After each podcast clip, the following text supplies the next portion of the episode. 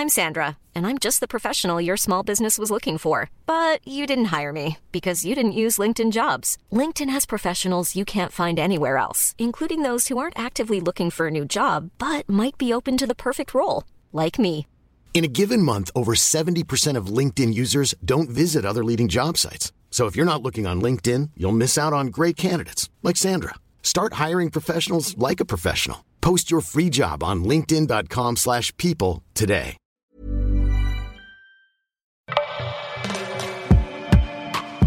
Notre fils est mort à la naissance et notre monde s'est effondré. Un témoignage requis, lu par Doro.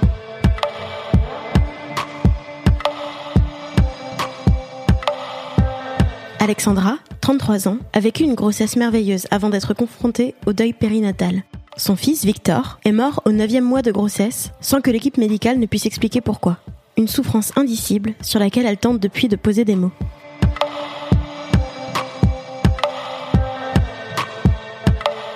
C'est une histoire qui n'a pas de mots, car il n'y a pas de mots en français pour définir des parents qui ont perdu un enfant. Alors on essaye tant bien que mal de les poser, ces mots, pour raconter l'histoire de notre enfant, sa vie, si courte a-t-elle été, pour trouver la force quelque part, de se lever tous les matins et continuer, continuer à vivre, car il faut continuer.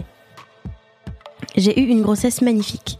Neuf mois de bonheur, empreint de petites angoisses comme toutes les femmes lors de leur première grossesse. Docteur Google, désolé de te déranger si tard, mais selon toi, peut-on manger de la mozzarella enceinte? Et au fait, quelle est la meilleure position pour dormir?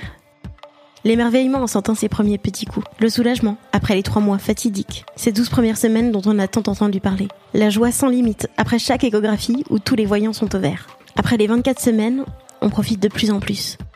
Puis vient le début du congé maternité, la dernière ligne droite. S'inscrire à la maternité, préparer la chambre, aller chercher la poussette quelques jours avant la date prévue de l'accouchement.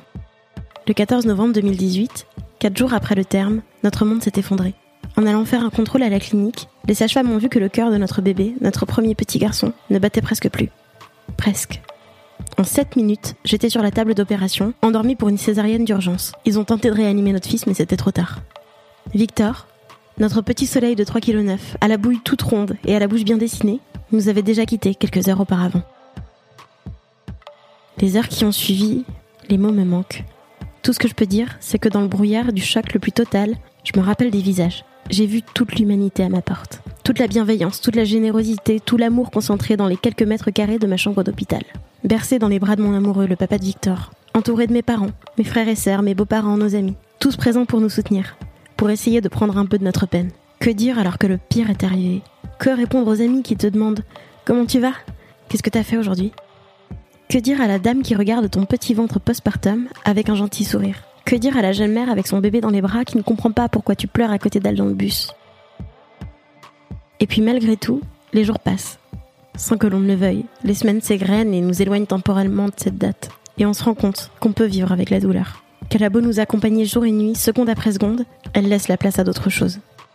Parfois, après une petite séance de yoga, un calme apaisant. En sirotant un petit verre de Gascogne, un petit plaisir gustatif. Le soleil de février sur ma peau, par exemple. Je ne l'ai jamais autant apprécié. Douleur horrible, petite joie du quotidien. Toutes les émotions qu'on pensait ne plus jamais ressentir s'entrecrochent, s'enlacent, se mêlent comme les couleurs d'une aquarelle. La place de Victor a été, elle, difficile à trouver. Se sentir si vide au retour de la maternité. Il est partout, m'ont alors dit des mamans endeuillées. Cette phrase au départ, je ne l'ai pas comprise. Où est-il? Alors j'ai commencé à le chercher dans la nature. Et je l'ai trouvé dans les petits V qu'elle m'envoie tous les jours. Les branches des arbres de l'hiver, l'ombre des immeubles et les traces sur le sol, laissées là par hasard. Maintenant, je le sens de plus en plus dans mon cœur. Et je m'en lasse à ce moment-là. C'est le geste qu'on fait toutes. Maman orpheline. On croise nos bras contre notre cœur, comme si on serrait notre enfant invisible contre nous. Trouver des signes, faire des gestes et des rituels, tout cela devient notre quotidien, quand on ne peut rien expliquer. Car il n'y a eu aucune explication malgré toutes les analyses. La mort subite in utero. Une statistique extrêmement faible en 2018 en Europe. J'habite en Allemagne et ce pourcentage est de 0,24% pour les naissances ici. Ce chiffre nous a brisé encore un peu plus le cœur. Faire partie de cette statistique minime dont on n'a jamais entendu parler. On nous a bassinés pendant 9 mois avec les risques de la toxoplasmose ou de la listeria. Attention aux chats et au fromage cru.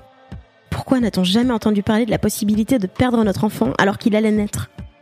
Aucune recherche n'est en cours à ma connaissance, en France ni en Allemagne, sur la mort à terme in utero. On a fait beaucoup de progrès pour définir et limiter les facteurs de risque de la mort subite du nourrisson depuis les 20 dernières années. Les décès in utero seraient quant à eux 10 fois plus fréquents et aucune trace d'études, de campagne de mobilisation pour réduire ces chiffres derrière lesquels se cache une immense tragédie.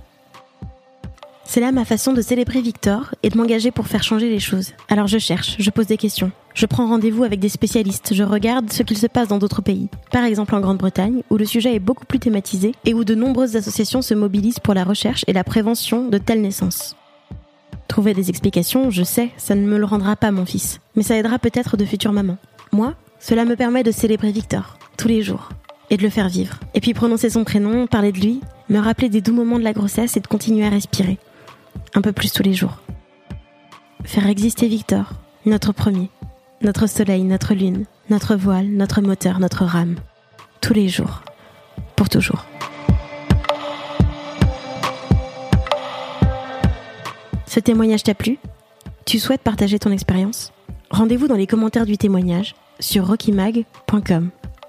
Et à bientôt.